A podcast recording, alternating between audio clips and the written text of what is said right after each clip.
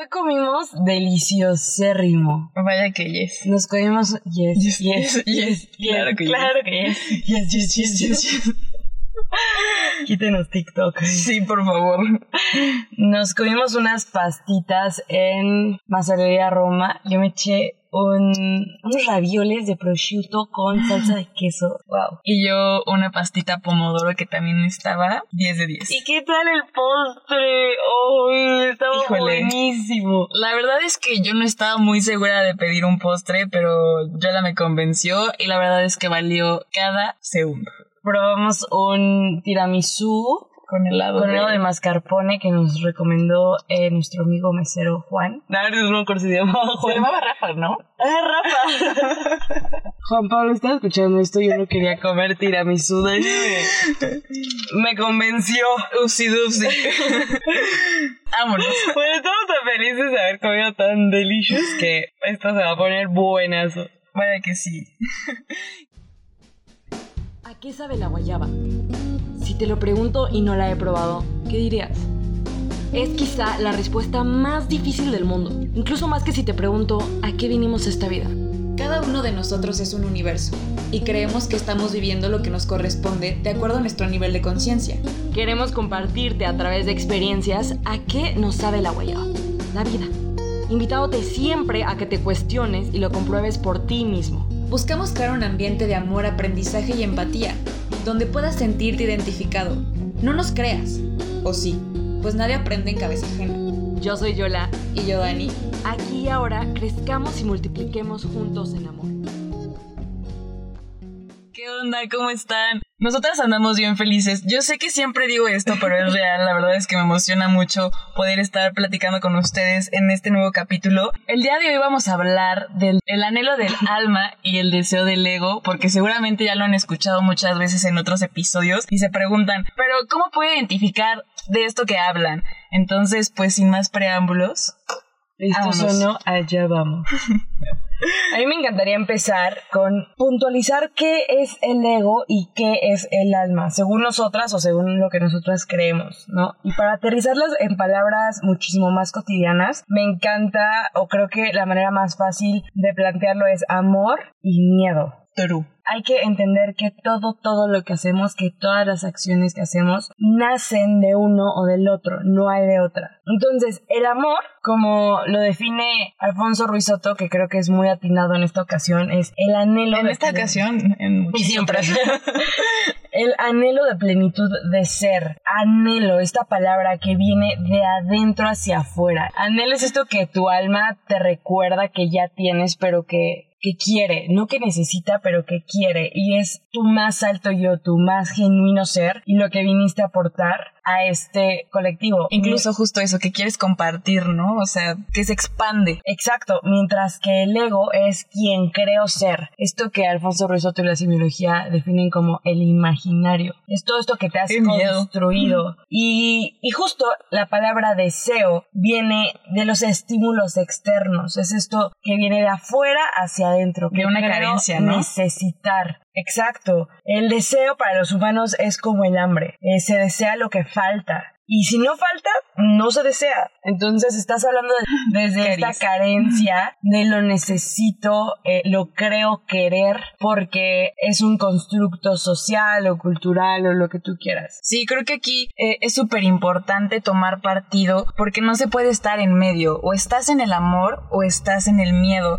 Saben que aquí no nos gusta utilizar el término bueno o malo, pero creo que sí es importante que nos hagamos esta pregunta cuando vamos a tomar una decisión o cuando queremos realizar algo, si esto es óptimo o no es óptimo. Al final, solo uno va a ser nuestra guía. Entonces, se trata de que elijas bien. ¿Realmente quieres hacer las cosas en amor o quieres hacer las cosas en miedo, con ego? Exacto, y al ser humanos es importante recordar que siempre, siempre va a estar presente esta dualidad. Siempre vamos a estar expuestos a la luz y a la sombra, luces y sombras, siempre. Entonces tú decides qué alimentas, en cuál o cuál de ellas impulsa las acciones de tu día a día. Y para esto es muy fácil darte cuenta, o no muy fácil, pero es una fórmula realmente simple, y es tu foco atencional. En dónde te enfocas. En eso que pones tu atención, florece. Entonces pones tu atención en el odio, tu odio va a florecer. Pones tu atención en el miedo, pones tu atención en el amor, en nutrir tu alma. Entonces hay una frase de Michael Singer que me gusta mucho que dice, In order to be who you really are, you must be willing to forget who you think you are. Toda esta deconstrucción de la cual ya hemos hablado en episodios anteriores y esta mirada interna. ¿Quién me dijo que soy? ¿Y quién me ha dicho la gente que soy y que yo me la he terminado por creer? ¿No? sí, pregúntate, ¿realmente lo soy? Sí, y justo pues cuando somos conscientes de que nosotros somos los que toman estas decisiones y que básicamente la vida está hecha por decisiones que nosotros tomamos, entendemos que lo que está sucediendo no es casualidad, es causalidad. Ya lo habíamos mencionado también, pero creo que es importante planteárnoslo porque hay que saber si nos están acercando al alma o nos están alejando. Y aquí mencionamos a la famosísima Connie y para recordar que las cosas que son y que se hacen en amor jamás van a salir mal. Entonces, que sí es súper importante y súper poderoso saber que nosotros somos los que decidimos lo que sucede con nuestra vida básicamente todo el tiempo. Justamente, cerciorarte de que tú eres quien toma estas decisiones y no las otras personas eh, lo hacen por ti. O sea, no estás formando simplemente parte de las realidades ajenas, sino tú estás construyendo paso a pasito la tuya y te vuelves dueño de tu realidad cuando estas decisiones son conscientes, es decir, acepta los términos y, los, y las condiciones de cada decisión que tomas. Y esto al principio es como cuando, cuando aprendes a manejar, que no puedes, que dices, ¿cómo le hago para ver el espejo, pero para mover la palanca, pero para ver el otro espejo, pero para, mover, las patas? Ajá, para saber si freno, o sea, o sea, al principio todo es muy difícil y todo tienes que estarlo haciendo consciente con demasiado, digamos, esfuerzo. Y poco a poco, no es que lo vuelvas inconsciente, pero es un, un consciente ya sin esfuerzo, ¿no? Sí, es una práctica, literalmente. Exacto, entonces también es muy importante saber que si no vas en dirección al amor, estás yendo en contra de ti, sí o sí. Porque si tú no vas, eh, si, si entendemos que el amor es tu más genuino ser y más puro, más elevado. Exacto, si tú no vas hacia esa dirección, estás yendo en contra de ti, estás yendo a lo que tú crees que quieres o a lo que tú crees que eres porque esto te han dicho que eres y tú mismo te has creído que eres y tú mismo te lo has dicho. Y una frase que me súper, súper, súper encanta es que tus miedos son las partes de ti que esperan ser amadas. Y esto, eh, pues justamente, si no, si estás yendo en esa dirección tarde o temprano, te cansas porque no es lo que tú viniste a um, aportar al colectivo, sino que otras personas te dijeron que hicieras o que tú solito creíste por lo que ves y por lo que aprendiste que es lo que debes hacer. Incluso te va a costar más trabajo, o sea, vas a ir luchando, esa es la palabra, vas a estar luchando incluso contigo mismo. Esta resistencia. Y creo que es importante también mencionarles que tal vez las cosas al principio cuando son hechas con este miedo se van a sentir bien, ¿no? Vas a, estar súper emocionado por hacerlo, pero a la larga te vas a dar cuenta que eso a lo que querías llegar no, no es realmente donde querías estar. Y por esto no quiero decir que las cosas que se hagan en amor todo el tiempo vayas a estar en un hype y vayas a estar súper extasiado, no, pero justo cuando llegues un momento y te vuelvas a cuestionar, esto es realmente lo que estoy haciendo por el alma y te acuerdes de por qué empezaste a hacerlo, te vas a asesorar que, por, que cuando recuerdes por qué empezaste a hacerlo, te va a dar paz. Vas a decir, sí, o sea, no siempre voy a estar en una arriba, sin embargo, a donde voy y el camino me está dando paz. Justamente, el estar haciendo las cosas desde el ego, desde el miedo, no quiere decir que lo vas a estar haciendo con susto o con nervios o así realmente no es que lo percibas de esa manera. Tú al principio puedes pensar, como lo dijiste, que se siente bien y que eso es lo que quiere tu alma. Y hay muchísimas veces que te vas a dar cuenta que no es así hasta que terminas de hacerlo. Y hasta que estás en este lugar de siempre quise tener esto o creía querer esto y ahora que lo tengo no me sabe a lo que yo pensé que me iba a saber, ¿no? Por eso la importancia de identificarlo desde un principio. Creo que yo tengo un ejemplo muy latente y muy eh, representativo de esto que estábamos hablando, que es eh, lo del restaurante. O sea, yo siempre quise o siempre creí que quería tener un restaurante. Entonces, a mis 22 años se me presentó esta oportunidad de abrir un restaurante propio y yo dije, wow, o sea, lo que siempre quise, el universo lo puso enfrente de mí, es una oportunidad que tengo que tomar y empezó sintiéndose súper bien y lo disfruté muchísimo y, y me entregué a la, la experiencia y todo esto y yo tenía como un equipo al cual empecé admirando demasiado me, y ya lo he hablado en otros podcasts, pero yo quería como empaparme en este mundo del emprendimiento, pero al mismo tiempo no me sentía al 100. No me sentía cómoda con las personas que trabajaban, no me sentía cómoda con la ideología que manejaba este, todo este proyecto. Y, y si yo me preguntaba por qué lo hacía, las razones eran muy superficiales, aunque yo trataba de convencerme de que no eran así. O sea, si me preguntas... Venían justo del exterior, ¿no? Exacto, si me decías, ¿por qué? ¿Y por qué lo haces? Pues yo decía, porque siempre he querido esto, porque es una super oportunidad, porque pues a quién se le presenta la oportunidad de tener su propio Incluso restaurante. porque la gente me da reconocimiento, ¿no? Que la gente te dijera, güey, tienes 22 años, ¿cómo es posible que vayas a tener tu propio restaurante? Exacto, exacto, o sea, y sí me hacía sentir bien en el momento, no quiero decir que no, y lo y aprendí mucho y fue una gran experiencia, pero ya que estaba yo en la cima, o sea, ya que yo decía, ah, ok, este es mi restaurante, no se me, no, no, no sentía yo este hype, este éxtasis, no me sentía plena, solamente lo sentía como, ah, ¿y ahora qué? Y toda esta mente largoplacista de los emprendedores que admiro y que no quiero decir que está mal, para nada, para nada, eso, simplemente yo no lo compartía, pero es de frégate al principio para que después puedas disfrutarlo y, y que todos los resultados los vas a ver a largo plazo y no ahorita. Pues yo decía, pues sí, o sea, algo, algo de tener de cierto y trataba yo de convencerme de que las personas más exitosas habían empezado desde así, que habían y todo esto, pero al mismo tiempo yo no me acomodaba con eso, o sea, no me gustaba pensar eso. Yo estaba siguiendo eh, eso que me decía, o sea, yo no quería estar ahí, pero seguía ese, esa vocecita que me decía, no la cagues, es una gran oportunidad, a nadie se le presenta esta oportunidad, tienes que hacerlo, tienes que hacerlo, tienes que hacerlo para ser exitosa, porque yo quería perseguir una idea de éxito que le correspondía a otras personas, ¿no? Que en ese momento admiraba mucho. Entonces, gracias a que viví todo este proceso y toda esta experiencia y que me entregué a esta experiencia, al final me di cuenta que para mí el cuidar mi presente era la mejor manera de cuidar mi futuro. O sea, de yo asegurar mi, mi éxito futuro, yo tenía que cuidar mi presente y no lo estaba haciendo y no me sentía bien. Y era porque todo lo estaba haciendo desde este ego súper disfrazado, porque el ego es eh, experto en disfrazarse. Vaya que sí. No es de que tú luego lo puedas identificar, ah, esto es ego. O sea, eso lleva un proceso de autoconocimiento súper profundo y súper largo. Entonces, puede que al principio no te des cuenta, pero entre más te conozcas y entre más te entregues al amor, vas a ser muchísimo más capaz de ir reconociendo, ok, esto es miedo, esto es amor. Sí, ahorita que lo dices, pues básicamente lo único que tenemos es el aquí y ahora. O sea, no tenemos una máquina del tiempo para poder regresar y decir quiero modificar esto, ni con esta misma máquina podemos adelantar. Entonces, todo lo que estamos haciendo en este momento, incluso va a sonar muy cliché y seguramente ya lo han escuchado mil veces, pero todo lo que estamos haciendo aquí y ahora es lo único que importa porque es básicamente lo único que tenemos. Y me parece muy curioso esto que cuentas porque siento que esto es como el metro, como las puertas del Literal. Sí, como las puertas del metro. Para dejar entrar hay que dejar salir. Y es que el universo es tan sabio y él literalmente sí es puro amor, el universo, Dios como tú quieras llamarlo, que inmediatamente cuando aprendes a soltar es como...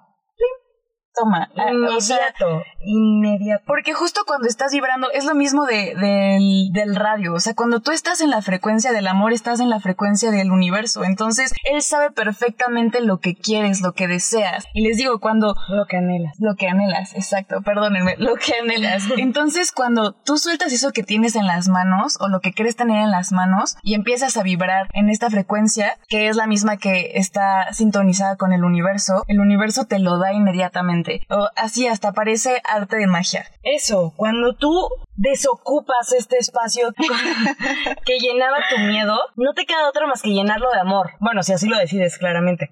Entonces, cuando lo empiezas a llenar de amor, como lo dices, es automática la respuesta del universo. Automática. Empiezan a esta sincrorrealización y a llegar y a llegar eh, Wow. el amor y las cosas, y estas epifanías y este genuino ser, te vas decantando. Y ojo, aquí es bien importante porque a veces estas cosas que son las que realmente deseamos vienen en envolturas medio extrañas. Entonces hay que aprender a desenvolver, a aventarnos, a atrevernos a quitar eso y no irnos, no dejarnos llevar por esta finta, no porque se vea feo, porque digas como, ¿qué es esto? Esto no es lo que pedí. Pues no, si no te adentras y no te abres, jamás vas a saber qué es lo que realmente Justo, recordemos que el universo te entrega todo lo que quieres en forma de oportunidades. Pero tú tienes que ser quien se entrega a ellas para poder descubrir las cosas y para poder, eh, pues justamente entregarte y, e irte conociendo qué es lo que quieres y qué es lo que no quieres. Sí, bueno, ahorita Yola nos dio este gran ejemplo, eh, tal vez a gran escala, pero no es necesario irnos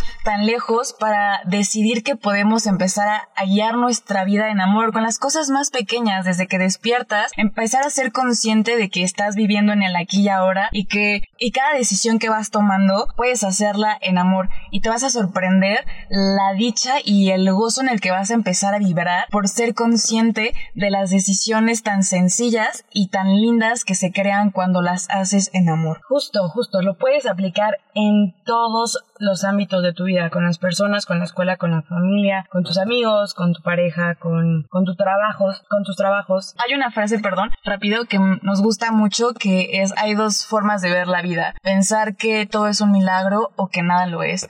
Y es maravilloso cuando te das cuenta que eres tú el que decide si quieres ver que literalmente todo lo que te está pasando es un milagro y agradecerlo y tú eres el mismo el que dice no, no, o sea, esto es común, pero al final tú eres el único, lo reitero, que decides. Y qué maravilloso saber que esta frase la dijo Albert Einstein, o sea, una persona que puedes creer que es la, Sí. lo más racional del universo Sí, y que viene y te ¿no? dice, es una decisión, o sea, tú decides cómo ver la vida y yo, yo le he agradecido verla desde el amor, desde la magia, desde la fa- facilidad y, Yo también.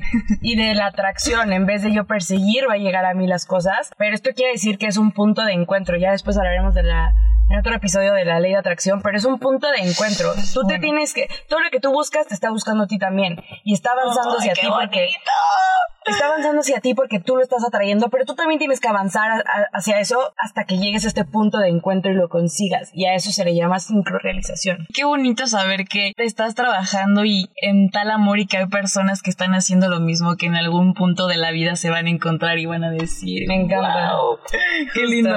Y a esto que, que- que les hablaba de que se puede aplicar en todos los ámbitos, veámoslo así. El miedo crea una identidad. El miedo te está creando una identidad falsa, por cierto, pero al final una identidad. Esta identidad es inconsciente hasta que tú decides hacerla consciente y te cuestiones este, por qué la creaste y por qué está en ti. Entonces, te crea esta identidad y te pone una, una armadura que tú crees que te está protegiendo. Entonces te estás llenando de este miedo y te estás protegiendo, en- entre comillas, con esta armadura Con capitas, como cebollitas. que al final te separa. O sea, en realidad esa armadura lo que hace pues es separarte de los demás Qué fuerte. y, Incluso te separa de ti mismo. y resistirte a todo lo que está sucediendo. Entonces, ya tienes esta armadura y la sociedad te hace creer que entre más armadura más fuerte eres. Porque si tú piensas en armadura, piensas en metal, en todo esto así fuerte, esto duro. te vuelve fuerte. Eso te hace creer la sociedad y el código cultural en el que hemos crecido. Y la más pura realidad es que entre más armadura y entre más fuerte, entre comillas, eres, menos conectas con los demás y contigo mismo. Y es tan fácil como pensarlo gráficamente. Si tú te pones una armadura, pues más difícil que la gente te escuche, más difícil que puedas tocar cosas. Así de fácil es pensarlo. En cambio, el amor te vuelve vulnerable. Y según la sociedad, el ser vulnerable es ser débil, es sinónimo de debilidad. Entonces, el amor hace que te encueres, literalmente, que encueres tu alma. Y otra vez volvemos a, a lo más gráfico y a lo más sencillo y simple. Entre más encuerado, más puedes conectar contigo y con lo demás. Así de simple es la fórmula. Y hay que también recordar que toda emoción negativa te lleva a acciones disfuncionales, todas. Entonces, si tú te vas empapando y vuelves como una práctica esto de, de, de amar a todos y a todos todo el tiempo, eh, te das cuenta que el amor no te debilita, al contrario, te fortalece, te vuelve una fuente de amor inagotable, de luz preciosa, pero tienes que estar consciente de esto y decidir hacerlo. Sí, la verdad es que el amor es el estado más puro del ser, así solo del ser, que es imposible que afecte. El amor no daña a nadie, ni a los de afuera, ni a ti mismo. Entonces hay que recordar que esta frase maravillosa, ama a todos y a todo todo el tiempo, pero no te apegues a nada ni a nadie nunca. Y creo que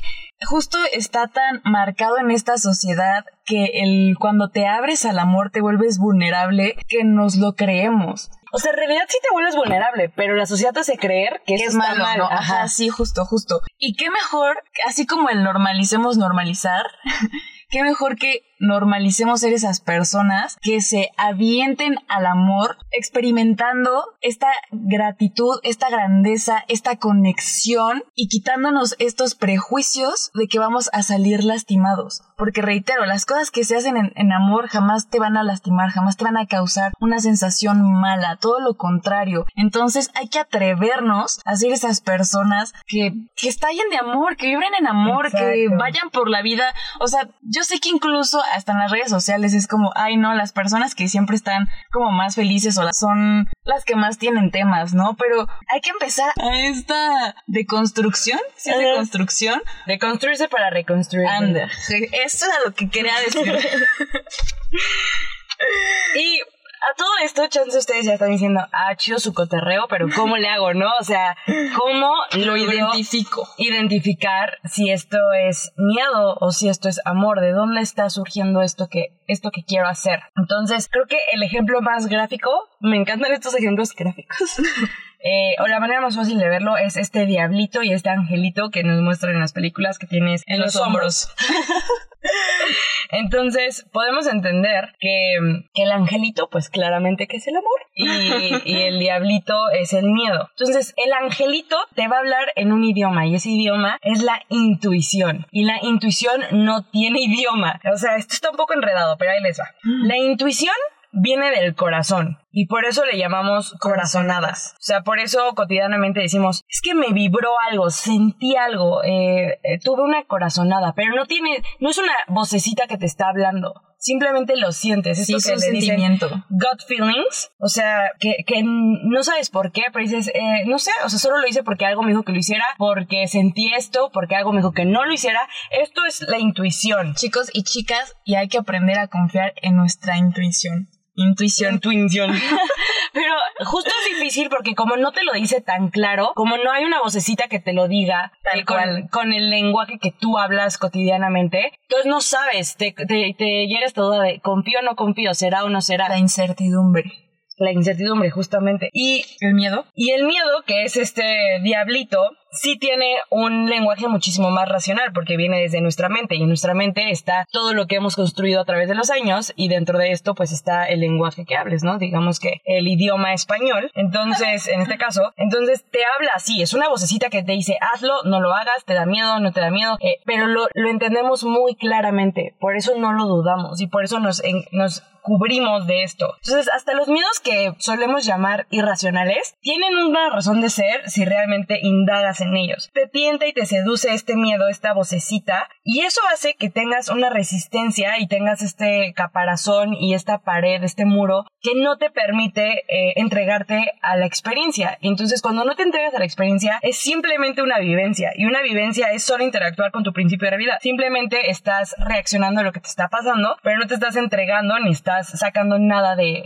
eso porque existe esta resistencia y este miedo. En cambio, la, intuición y hacer las cosas en amor te permite entregarte a esta experiencia, experiencia versus vivencia. Sí, y aquí creo que es importante, como les mencioné, eh, reintegrar, saber qué es la incertidumbre, porque con esto no queremos decir que mm, cuando haces las cosas en amor no va a haber esta duda. Habrá veces que justo por no saber qué es lo que viene, o sea, nos está latiendo el corazón, nos está vibrando todo el alma, pero nos causa incertidumbre no saber hacia dónde vamos a dirigirnos y es totalmente normal, pero es totalmente distinto al miedo, porque simplemente por el hecho de ser humanos vamos a tener esta, es que no quiero utilizar preocupación, pero vamos a tener este sentimiento de, de qué es esto desconocido y es algo totalmente normal. Sí, queremos certeza cuando en muy pocas ocasiones las hay. Entonces, también es bien importante aprender a identificar esta incertidumbre,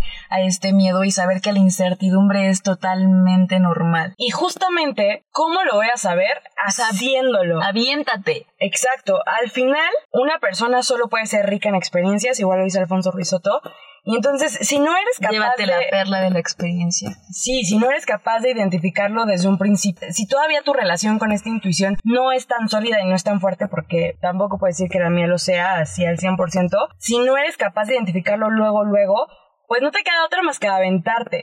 Entonces, tienes que atreverte para después saber. Muchas veces hasta el final lo vas a saber. O sea, si lo puedes predecir, pues, pues qué cool. Fabuloso. Si, si puedes confiar tanto en tu, en tu intuición que te permite vivir despreocupado, qué cool. Pero si no, esto también te va a abrir un panorama muchísimo más grande a atreverte y a ser valiente para hacer las cosas y ya después eh, ir decantando si es lo que quieres hacer o lo que no quieres hacer. Y otra de las razones por las que nos podemos dar cuenta que esto está sucediendo es porque nuestra frecuencia vibratoria aumenta. Imagínense estar viviendo en este estado de amor. No digo que todo el tiempo, pero sí la mayoría. Imagínense cómo vamos a empezar a vibrar y si vas a empezar a sentir cómo tu alrededor cambia simplemente porque estás empezando a cambiar desde adentro. Y creo que mi conclusión de esto sería cómo te puedes dar cuenta que realmente estás haciendo las cosas por el anhelo del alma, porque vives en una sincrorealización constante. Esto de que las cosas parecen ser mágicas, que de repente de verdad estás encaminándote hacia algo y la persona que menos te lo imaginabas aparece y están en la misma sincronía, porque querías esto y Como si fueran milagros. Ajá, justamente. sí, justo. Eh, volvemos a, a esta frase, o todo es un milagro o nada lo es. Y suena muy loco,